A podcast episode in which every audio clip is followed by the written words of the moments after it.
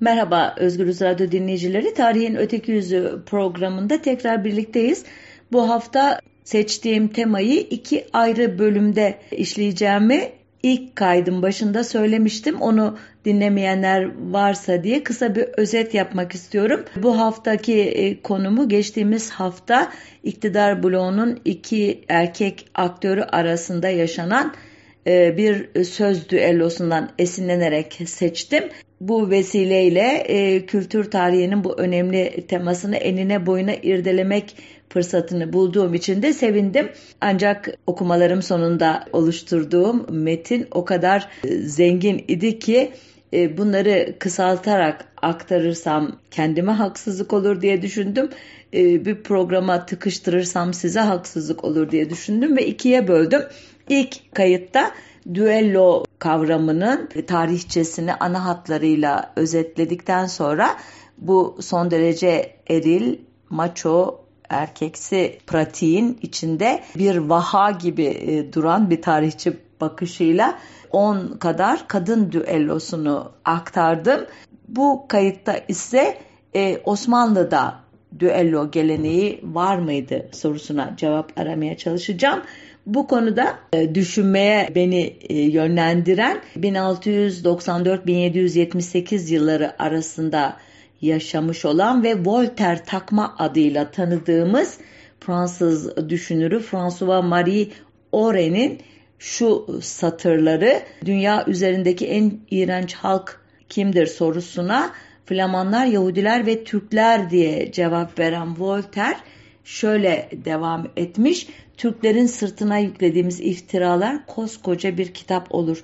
Ben kadınları baskı altında tutan, güzel sanatlara ilgisiz davranan Türkleri sevmem. Fakat iftiradan o kadar iğrenirim ki onlara dahi çamur sıçratılmasına katlanamam. Türkler gururludurlar fakat asilzadelik taslamazlar. Cesurdurlar, yiğittirler ama düello etmezler. Çünkü ancak savaşa giderken kılıç taşırlar. Özel yaşamlarında silahsızdırlar. Bunun aksine barbarlık ve şövalyelik çağlarından beri Avrupalılar için belinde kocaman kılıçla yemek masasına oturmak bir şeref meselesi olmuştur. Voltaire'in bu sözlerinin elbette itiraz edilecek yanları var. Özellikle Türklerin özel yaşamlarında silahsız oldukları önermesi ciddi olarak eleştirilmeye muhtaç. Ama düello ile ilgili söyledikleri acaba gerçek mi diye dediğim gibi benim de tereddütlerim vardı. Nitekim Voltaire'den 200 yıl kadar sonra tipin ateşli milletvekili keskin kalemiyle tanıdığımız Çetin Altan düello ile ilgili şöyle bir cümle kurmuştu. Batıda düello vardır, doğuda pusu. Biz doğu ile batı arasında olduğumuz için düelloya çağırıp pusu kurarız. Bu aforizmanın e, son bölümüne gerçekten ben de imzamı atarım. Düelloya çağırıp pusu kurma pratiğini özellikle bu programa vesile olan o e, sahte düello çağrısında da gördük. Ama pusu kıs, kısmını elbette bu olayda değil sadece ki onu henüz bilmiyoruz. Tarihimizdeki onlarca yüzlerce başka örnekten biliyoruz. Fakat bizde düello yok mudur e, meselesi hakikaten benim de kafamı e, meşgul eden bir konu idi. E, bu konuda Türkçe'de çok fazla araştırma yapılmamış ama bir makaleye rastladım ki gerçekten e, çok değerli bilgiler içeriyordu.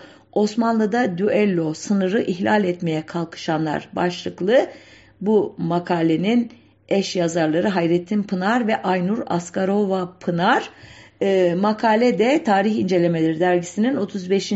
sayısında 2020 yılının Şubat aylı sayısında yayınlanmış. Yazarlar esas olarak düello o, örneklerinden kalkarak e, Osmanlı e, hukukunun nasıl e, yaklaştığına e, dair e, teorik önermeler yapıyorlar esas olarak.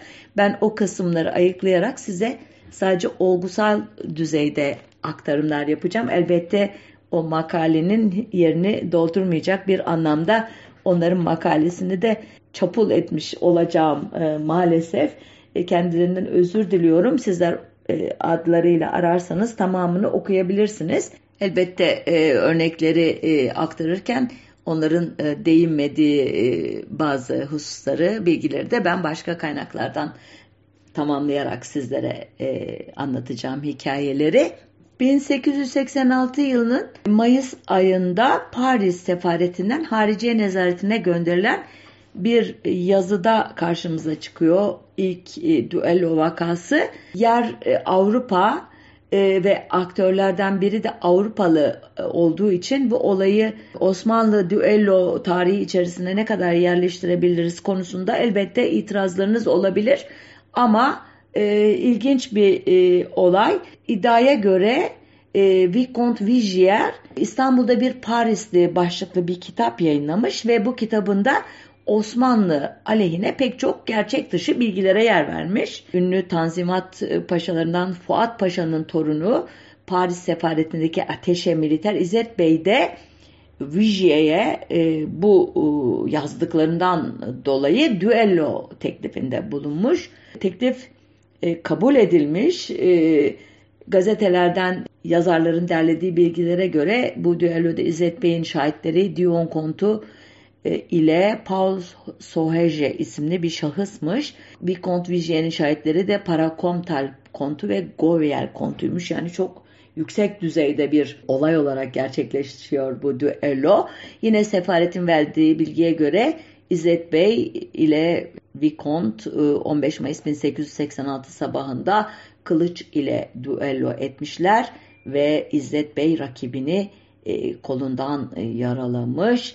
Karşılaşma sırasında hazır bulunan iki doktorun tavsiyesiyle düelloya son verilmiş ve ilginç bir şekilde bu düello e, gerekçesi yüzünden olsa gerek e, düellolara karşı katı bir tutumu olan, düelloyu intiharla eş tuttuğu için hem şerri hem de ne diyelim e, sivil hukuka göre suç kabul eden e, Osmanlı sadaretinin de takdirini kazanmış. İzzet Bey'in bu düello vesilesiyle Paris basınında bol bol e, adı geçiyor. Fakat diyor yazarlar daha önceden de çok tanınmış, iyi bilinen biri olduğu anlaşılıyor kullanılan ifadelerden.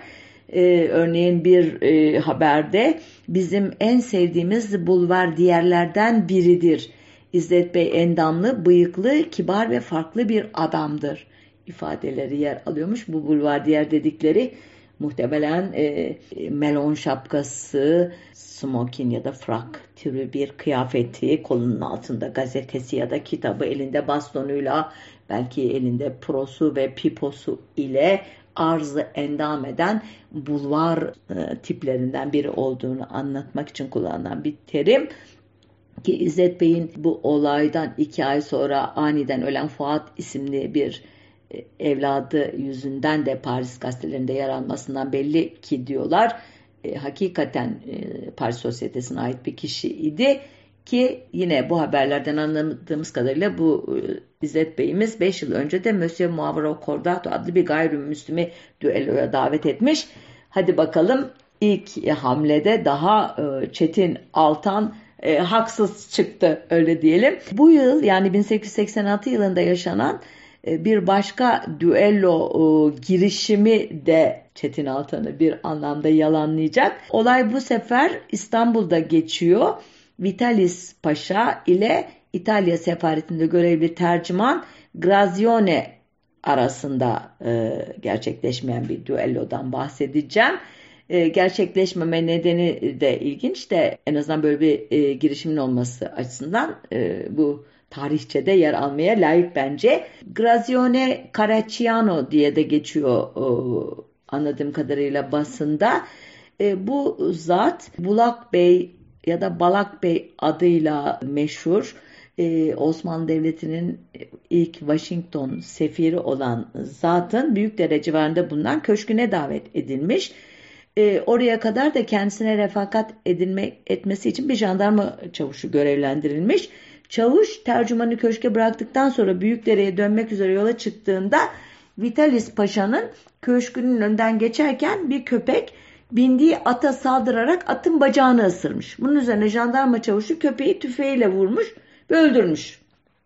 Şimdi anlaşıldığı kadarıyla vurulan köpek Vitalis Paşa'ya ait ve Paşa köpeğinin e, ölümü yüzünden Bulak Bey'in köşküne giderek tercümandan jandarma çavuşunu kendisine iade etmesini istemiş. Ancak tercüman da çavuşun zaptiye nezaret tarafından e, tahsis edildiğini ve hükümet onay vermedikçe paşanın talebini yerine getirmesinin imkansız olduğunu ifade edince paşa bu sefer tercümanı düelloya davet etmiş. E, tercüman da uyruğu olduğu devlet yani İtalyanların düelloyu açıkça men ettiğini e, belirterek bunu reddetmiş. E, Vitalis Paşa bu sefer gizlice yasa dışı bir yoldan cezalandırmak e, üzere düello teklifini tekrarlamış. Bu sırada işte olayı şehir emaneti e, haber almış yani belediye başkanlığı o da zaptiye nezaretini o da olayın geçtiği küçük çekmece kaymakamlığını bilgilendirerek bu düelloyu engellemek için tedbirler alınmasını istemiş. Hatta gizli olarak yaparlarsa e, ona karşı da uyanık olun diye uyarmış. Sonuçta işin ciddiyeti yüzünden seraskerlik ve hariciye nezareti de devreye girince nihayet e, düello engellenmiş. Vitalis Paşa'nın biyografisini bir aktarmaya kalksam size gerçekten e, başlı başına program konusu olacak kadar ilginç bir şahsiyet. Bir hamalın oğlu olarak başlayan kariyeri ta 1877-78 Osmanlı-Rus Savaşı'ndan sonra Doğu Rumeli'nin işte yönetiminde görev almak, askeri vali olarak atanmak şeklinde gelişen çok enteresan bir e, şahıs. Burada ilginç olan elbette e, paşanın kimliğinden ziyade köpeğinin ölümü üzerine, köpeğinin ne diyelim hatırası için e, düelloyu göze alması ki sonunda ölüm de e, söz konusu biliyorsunuz. Bu olaydan yaklaşık 6 yıl sonra Paris'te yaşanan bir düelloda yine Osmanlı düello tarihine girmiş. E, Hariciye Nezaretine yazılan 11 Temmuz 1892 tarihli bir rapordan öğreniyoruz ayrıntıları. Elçilik katiplerinden Alfred Bey ile Ataniasos Pierrakos isimli bir Yunan e, yüzbaşısı arasında Atina'da e, gerçekleşen bir e, çatışma sonucu ortaya çıkıyor bu olay. Bu ikili e, Atina'daki Faleros tiyatrosunda e, tartışıyorlar. Tartışma nedeni de ilginç ama ondan önce Alfred Bey'i kısaca tanıtayım size. Alfred Rüstem adıyla tanınan bu Alfred Bielinski 1848 e, ihtilallerinden sonra Osmanlı İmparatorluğu'na sığınan Polonyalı mültecilerden Severin Bielinski'nin oğlu. Bu zat Osmanlı vatandaşı olduktan sonra Nihat ismini alıyor.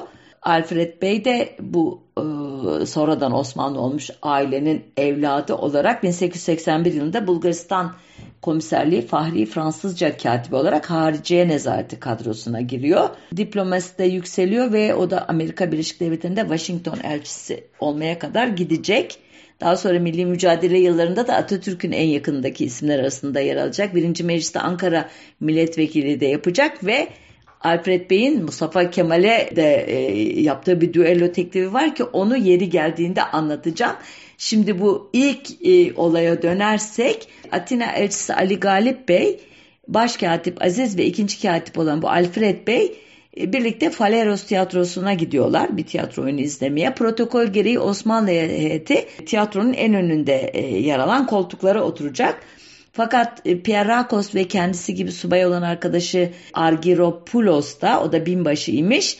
Elbette Yunan milliyetçiliğinin e, refleksleri ile bu heyetin önünde oturmak istiyorlar ve Yunan dışlarında görevli Kamaras adlı bir memurun da yardımıyla ve onun emriyle bu bizim sömürgecilerin diyelim e, Yunan bakış açısıyla haklı olarak onların oturduğu yerin önüne iki tane sandalye getirtiyorlar.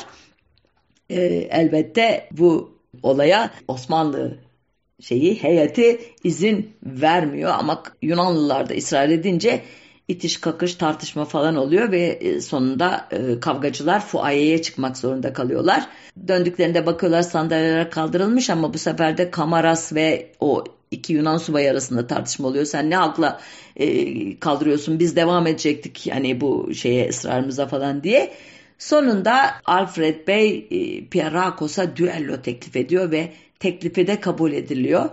E, Alfred Bey'in yanında Başkatip Aziz Bey, o da Pierrakos'un arkadaşı Argyropoulos'a e, düello teklifinde bulunuyor. Ve konunun giderek e, çok tehlikeli bir hale gittiğini gören Atina e, Büyükelçisi Sefiri Galip Bey vakit kaybetmeksizin Yunan Başbakanı Trokopis'i arıyor. Trokopis'i arıyor. Onun makamına gidiyor fakat geç saat olduğu için görüşme yapamıyor. Bunun üzerine Dışişleri Bakanı Dragomis'i haberdar ediyor. Fakat bu iki ismin de e, fazla konuya e, ne diyelim dahil olmaya niyetli olmadığını görünce de Diolya'nın gerçekleşmesi ihtimali çok netleşiyor. İşte iki tarafı birbirinden özür diletmeye falan gayret ediyor fakat önlenemiyor sonuç olarak. Taraflar e, kuralları belirliyorlar. E, Alfred Bey'in şahitleri Atina elçiliğinde askeri ateşi olarak görev yapan Seyfullah Bey ve deniz ateşesi İhsan Bey olurken Pierakos'un şahitleri ise e, iki Yunan yüzbaşı Metaksas ve Baltazes. Neyse e, iki de doktor hazır bulunacak. İkisi de Yunanlı. Sonunda Atina yakınlarındaki Amorfi Eklesya güzel kilise mevkiinde buluşuyorlar ve tabanca ile yapacaklar düelloyu. 20 e, adım mesafeden yapılacak. E, işte mesafeyi Seyfullah Bey ölçecek. Baltazes de ateş emrini verecek. Sonunda Alfred Bey ve Pierakos arasındaki düelloda Yunan subayı ağır yaralanıyor. Bunun üzerine Yunan otoriteleri ve Türk elçiliği işte daha titiz davranarak Aziz Bey ve Argyropoulos arasındaki düelloyu engelliyorlar. Alfred Bey düellodan bir gün sonra 28 Haziran 1892'de bir İtalyan gemisiyle İstanbul'a e, hareket ediyor. Aziz Bey'i de Galip Bey derdest edip bir gemiye bindirip İstanbul'a yolluyor. E, elbette olay Atina'da büyük yankı yaratıyor. Yunan kralı e, olayla ilgileniyor. Kendisine bilgi verilmesini istiyor. Halk heyecan içinde basın ona kez daha kalabalık halde yaralı subayın evine yürüyüşe geçiyorlar. Arkasından e, yaralı işte, Pierakos'un altı arkadaşı Osmanlı elçiliğine düello davetiyesi gönderiyor falan. Derken neyse sonuçta e, bir şekilde olay e, yatışıyor. Osmanlı Devleti de şanını korumaya yönelik olduğu için İzzet Bey'in eylemini iştenlikle sahiplenirken diyor yazarlar tebaasından kaynaklanan ve imajına zarar verebilecek her türlü bireysel düello girişimini kınamayı da unutmadı. Ancak ilginç bir şekilde Alfred Bey ile e, Argyropoulos diğer Aziz Bey'in e, muhatabı Paris'te düello yapmak için buluşmuşlar. 14 Ağustos 1892 günü tabanca ile düello yapmışlar ve karşılıklı atılan kurşunlar isabet etmediğinden barışmışlar. Bu Alfred Bey bir Yunan diplomatla da düello yapmış. Diplomat hayatını kaybederken Alfred de boynundan yaralanmış. Yani tam bir düello perest bir e, şahsiyet var karşımızda. Dediğim gibi Atatürk'e de düello teklifinde bulunacak. Onu da sonra anlatacağım. Bundan 8-14 yıl sonra 1906 yılında Zonguldak'ta görevli İtalyan konsolosu Giovanni ile reji idaresinde müfettiş olarak görev yapan Hollandalı Van Lep adlı bir müfettişin aralarında yaşadıkları bir anlaşmazlığı düello ile çözme girişimlerini kaydetmiş Osmanlı arşivleri. Bu olaydan Bolu mutasarrıflığı aracılığıyla haberdar olan Dahiliye Nezareti Osmanlı topraklarında düellonun yasaklandığını taraflara bildirmiş ve e, önlemiş bir şekilde. Her iki tarafın Müslüman olduğu bir vaka Mart 1909'da yaşanmış. Mabeyinci Ali Galip Bey'in avukat Abdurrahman Adil Bey'i düelloya davet etmesine neden olay ise şöyle gelişmiş. Plevne kahramanı Gazi Osman Paşa'nın oğlu Kemalettin Paşa 2. Abdülhamit'in kızı Naime Sultan aleyhine bir hızane davası açmış. Bu hızane davası nesep ve ona bağlı olarak nafaka bağlanması davası. Hani e, tam olarak davayı uzun uzun incelemedim. Bu davada e, Kemalettin Paşa'yı Adil Bey e, avukat Abdurrahman Adil Bey temsil ediyormuş. Naime Sultan'ı ise Mabeyinci Galip Bey temsil ediyormuş. Ancak tarafların görüşmesine e, Sadrazam Hüseyin İlmi Paşa da dahil olunca Adil Bey bu durumda Galip Bey'in vekil olamayacağını söylemiş. Galip Bey de kendisine hakaret kabul ederek Adil Bey'i düelloya davet etmiş. Bütün uyarılara rağmen, yasak olmasına rağmen düello yapmak e, Ali Galip ile Abdurrahman Adil Beyler Şişli civarında bir yer e, kararlaştırmışlar. E, ancak devlet çok kararlıymış. Beyoğlu Mutasarrıf Muavini Ahmet Bey'in emrine yeterli sayıda süvari ve polis verilerek her iki tarafında evine herhalde baskın yapılmış ve bu duello girişimi engellenmiş. Ama şimdi şu ana kadar anlattığım bütün olaylarda e, Osmanlı e, aktörler gayet kararlılar düello yapmakta. E, ya devlet engelliyor ya e, düelloyu bir şekilde yapıyorlar yabancı topraklarda oldukları için ve galip geliyorlar ve onunla da yetinmiyorlar. Başka kişilere de düello tekliflerinde bulunuyorlar.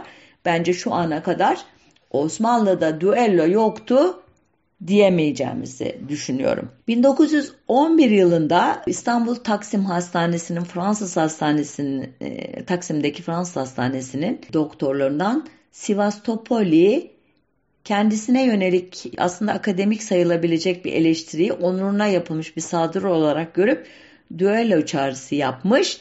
Burada da kahramanlarımız Osmanlı topraklarında yaşayan iki e, yabancı uyruklu kişi. Nitekim bu yabancı uyrukluluk meselesi de bir parça düelloyu engelleyecek bir şey olacak e, anladığım kadarıyla. Olay nedir derseniz Sivastopoli Mektebi Tıbbiye'den mezun olmuş maharetli bir cerrah. Hastanenin bahçesinde e, büyük bir ameliyatların gerçekleştireceği bir ek bina yapılınca kendisi de burada görevlendirilmiş ve çok önemli e, vakalara müdahale etmeye başlamış. Ama iddiasına göre Osmanlı topraklarında bu tip büyük ameliyatları yapacak tecrübe birikimi yokmuş. Cerrahlar da Osmanlı cerrahları da bu kıratta değilmiş. Yani kendisini öven Osmanlı e, cerrahlarını, Osmanlı tıbbını işte küçümseyen, kibar sayılmayacak ifadeler kullanmış aslında. Elbette bu e, tavrı cevapsız kalmamış. Encümani Etibba yani tıp encümeni üyelerinden Doktor Dikran Peştemel Cihan Paşa meslektaşına hitaben gazete Medikal'de bir eleştiri yazısı kaleme almış. Bu yazıda meslektaşının iddia ettiğinin aksine İstanbul'da her zaman büyük ameliyatların yapıldığını, memlekette daima tıbba katkı bulunan e, sunan hekimlerin bulunduğunu belirtmiş. Ayrıca İstanbul'daki şeylerin, cerrahların e, Avrupa'daki meslektaşlarını kıskandıracak kadar maharetli olduğunu söylemiş. Ve bu eleştirilerini de karşı tarafın cerrahlığı bilmediğini e, iddia eden ve hotpesentlik ibraz etmektedir gibi hani hotpesentlik Farsça bir terim üstünlük taslayan bencil kendini beğenmiş anlamına gelen bir terim e, kullanarak eleştirmiş ve işte bu olayı da nefretle reddederiz diye e, sonlandırmış. Aslında ikili arasındaki bu atışma e, bir düelloya neden olacak nitelikte bir onur kırıcı bir şey içermiyor bence. Ama anlaşılan Fransız ihtilalinden beri o Avrupa'da e, giderek yeniden moda olan bu düello şeyi modası e, Osmanlı şeyini de asillerini de etkisi altına almış olmalı ki Sivastopoli gerçi bu taraf e, düello çağrı yapan ama Dikran Paşa'yı düelloya davet etmiş. Dikran Paşa sessiz kalmış bu çağrıya. Bunun üzerine e, Sivastopoli daha ağır tehdit dolu bir üslupla yeni bir e, çağrıda bulunmuş ve mektubunda mektubuna gösterilen ilk mektubuna e, se, sessiz kalınmasını aşağılayan ifadeler kullanarak bu sefer de sessiz kalırsa kendisine nazik davranmayacağım şerefli biri böyle davranmaz çünkü falan türü ifadeler kullanınca Dikran Paşa işin ciddiyetini fark edip konuyu zaptiye nezaretine bildirmiş ve sonunda Sevastopol'i e, derdest edilmiş ve e, Kançılar Yası'na teslim edilmiş. Daha sonra da izini kaybettirmiş. Fakat zaptiye nezareti onu aramaya devam etmiş. Yunan sefareti tercüman eşliğinde Beyoğlu Mahkemesi'ne çıkarmış. E, tercüman e, Sevastopoli'nin Yunan pasaportu taşımasını ve Dikran Paşa'nın da Rus pasaportu taşımasını ileri sürerek e, mahkemenin bu davayı yürütmeye yetkili olmadığını iddia etmiş. Ancak mahkeme bu iddiayı ciddi almayarak bir karara vardı ama hükmün uygulanmasını da erteledi diyor yazarlarımız. Adlarını tekrar anayım. Hayrettin Pınar ve Aynur Askarova Pınar. Yine 1911 yılında Osmanlı Devleti'nin Stockholm sefiri Şerif Paşa ki kendisini Birinci Dünya Savaşı'nın sonunda Paris'te toplanan barış görüşmeleri sırasında Ermeni Bogos Nubar Paşa ile yaptığı işbirliğinden ve bu işbirliğine duyulan e, tepkilerden e, hatırlayacaksınız. E, belki Sykes-Picot anlaşması bağlamında bir program yaparsam biraz daha uzun değinirim. Ya da bir programda Kürt tezleri ya da Ermeni tezlerinin Birinci Dünya Savaşı'ndan sonra e, uluslararası boyutta nasıl ele alındığını anlatmış idim burada. Şimdi emin değilim ama orada uzun uzun tanıttığım bir kişidir Şerif Paşa.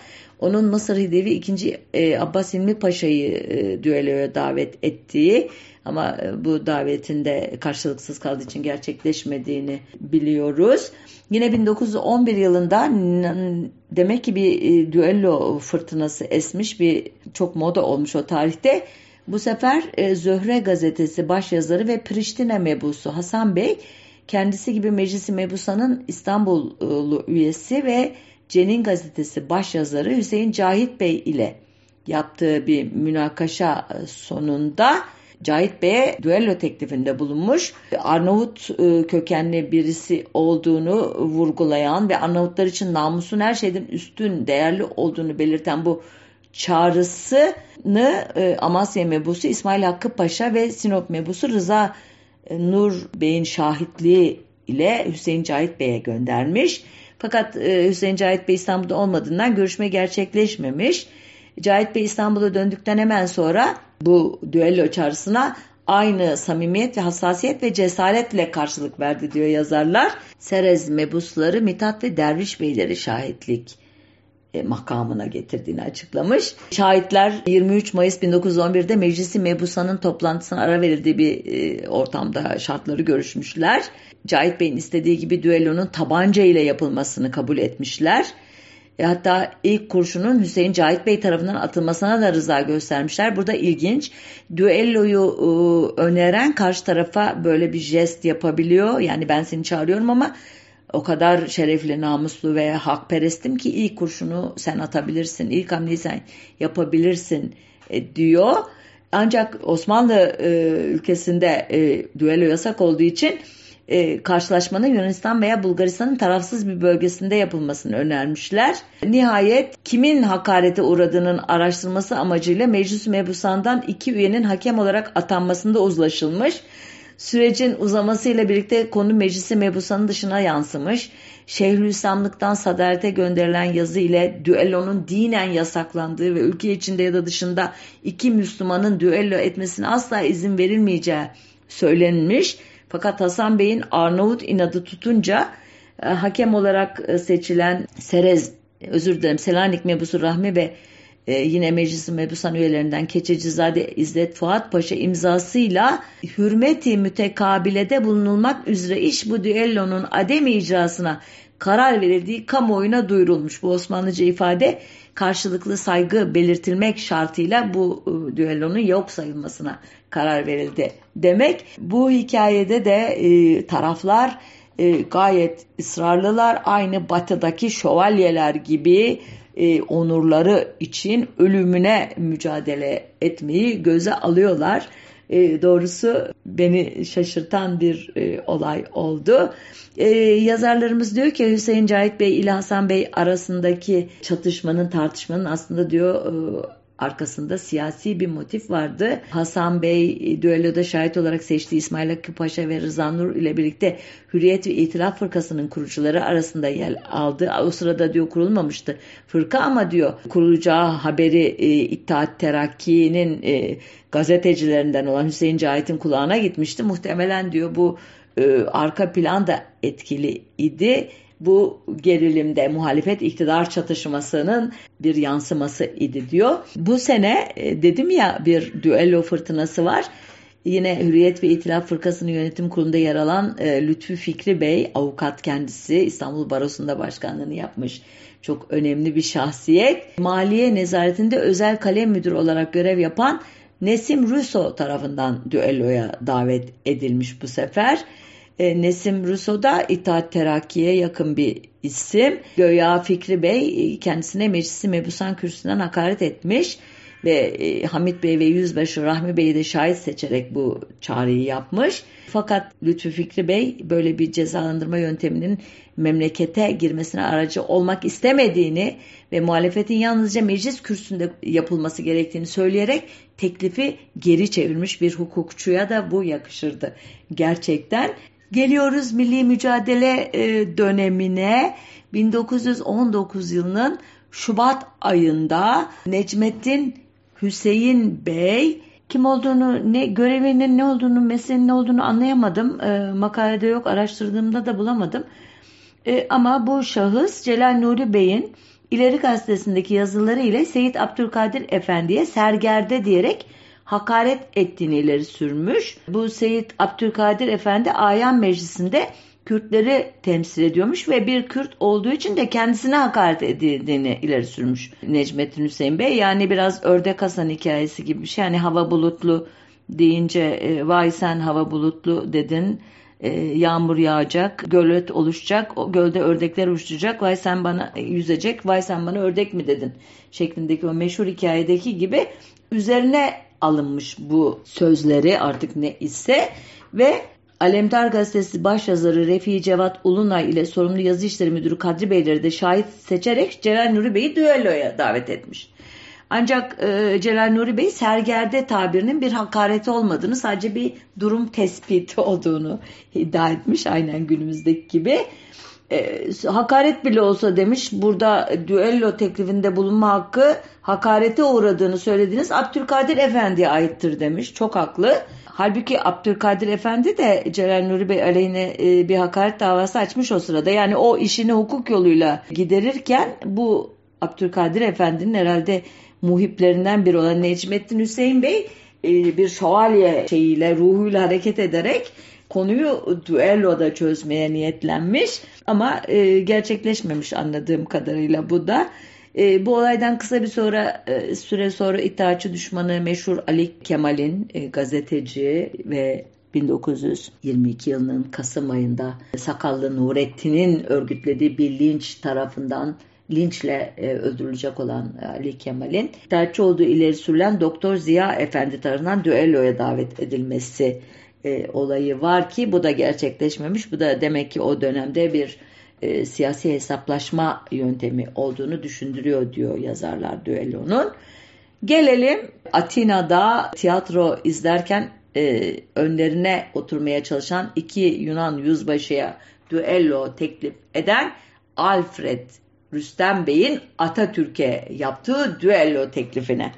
Bununla da programımızı bitireceğiz e, umarım. Olay 1919 yılında Sivas Kongresi'nin ardından e, gidilen Ankara'da yaşanıyor. Hikayeyi anlatan da Atatürk'ün yanında adeta bir ne diyelim e, onun e, masa arkadaşı, silah arkadaşı sıfatıyla göya onun tüm sırlarına e, sırlarını açtığı bir kişi olarak kendini tanıtan Masar Müfit Kansu Erzurum'dan ölümüne kadar Atatürk'le beraber adlı hatıratından e, okuyorum bundan sonraki sözleri. E, ondan önce kısa bir bilgi vereyim. İşte e, göya e, taraflar e, bir ziyafet sofrasındalar ve o yemeğin bir aşamasından sonrasını anlatıyor Masar Müfit.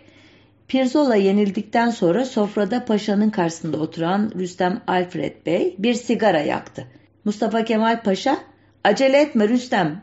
Rüstem Bey Pirzola'dan başka daha neler var bugün fevkalade dedi. Rüstem Bey sizden müsaade almaksızın sigara içmeyi muvafık adab ve muaşeret görmeyerek bir ihtarda bulunuyorsunuz. Halbuki yemek arasında sigara içilmesine siz ne vakitten beridir müsaade ettiniz ve hep içilmekte iken bugün neden ayrıca müsaade almaya lüzum görüyorsunuz cevabı ile sertleşti. Bir parantez açayım ifadelerdeki bozukluklar tamamen Masar Müfit'e ait. Ama anlıyorsunuz diye tahmin ediyorum. Biraz ağdalı bir dille konuşuyorlar ama anlaşılıyordur.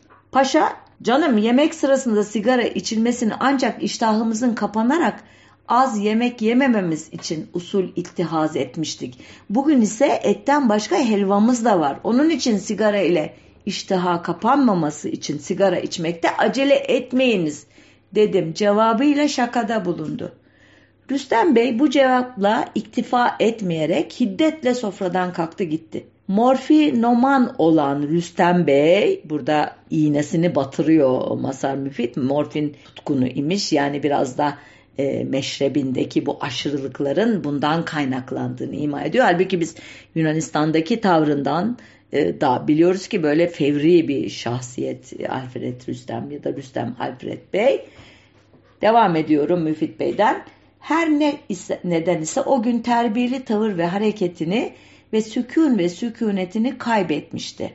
Anlat, bundan sonrasını e, özetleyerek anlatayım çünkü böyle çok detaylar var. Masar Bey yemekten sonra kalkıyor. E, Rüstem Bey'in odasına çıkıyor ve aralarında e, şu konuşma geçiyor. Rüstem Bey diyor ki Monşer işin şaka ciheti yoktur. Paşa'nın diyor 10-15 kişilik bir sofrada beni adab-ı muaşeretten bir haber e, gösterip tahkir etmesi, aşağılaması tahammül edilecek bir şey değildir. Bunu diyor sizin namusunuza da tevdi ediyorum. Yani siz de e, takdir edersiniz ki demeye getiriyor. Aramızda diyor başka hiçbir arkadaş bilmemek kaydı şartıyla paşayı düelloya davet etmek ve bu surette haysiyetimi muhafaza etmek mecburiyetindeyim. Sizi de diyor vekil tayin ediyorum. Lütfen paşaya bunu diyor tebliğ ediniz, bildiriniz diyor. E, Masar Müfit diyor ki ben hayretle Rüstem Bey'in yüzüne baktım diyor. Düello mu dedim diyor. Evet dedi diyor. Paşayı öldürmek mi istiyorsunuz dedim diyor bunun üzerine. Hayır dedi diyor. Bilakis ben ona zarar vermeyeceğim. Ben öleceğim veya yararlanacağım. Bu surette de haysiyetim muhafaza edilmiş olacak. Wow. Yani öyle bir e, şey ki bu şahsiyet ki namusu uğruna ölmeye hazır ve Mustafa Kemal Paşa e, gibi bir e, şahsı düelloya davet edecek kadar onurlu ama onu yaralamayacak ve e, öldürmeyecek kadar da ona e, saygı duyan sadık bir kişilik olarak çiziyor kendini. Uzatmayayım yine Masar Müfit olayı Mustafa Kemal'e anlatıyor. Mustafa Kemal de şaşırıyor. E, ikisi adamın diyorlar aklından zoru mu var diyorlar. Öteki diyor ki vallahi çılgın galiba falan diyor. Sonunda diyorlar ki peki e, hangi silahı seçsek falan diyor. Mustafa Kemal diyor ki bence en modern silah olsun diyor. Masar Mü Müfit merakla soruyor nedir en modern silah diyor. Mustafa Kemal süpürge sopası diyor. Kahkahalarla gülüyorlar ikisi ve e, sonunda diyorlar ki git sen bunu e, anlat e, Rüstem Bey'e bakalım ne diyecek. Yani aslında makaralarını geçiyorlar kendisiyle. Masar Müfit gidiyor ciddi ciddi Rüstem Bey'e diyor ki durum bu budur. Silah da süpürge sopası olacaktır deyince elbette anlıyor Rüstem Alfred Bey meseleyi ve ciddileşerek devam ediyor Masar Müfit bundan sonra evvela diyor sizi tahkir eden yok. İkinci olarak diyor bu hareketiniz duyulursa diyor arkadaşlar arasında kazandığınız mevki ve hürmeti kaybedersiniz. Üçüncü olarak da diyor böyle frengane hareketler sizi biz milliciler arasında fena bir mevkiye düşürür ve hatta aramızdan geldiğiniz yere yani İstanbul'a avdetinizi icap ettirir. Tehdidini de yapıyor. Rüstem Bey e, bu tartışmadan sonra da e, ikna olmamış e, Masar Müfit'in anlattığına göre bir iki gün sofraya gelmemiş. E, bir süre sonra Ankara milletvekili seçilmiş ama hep küskün kalmış.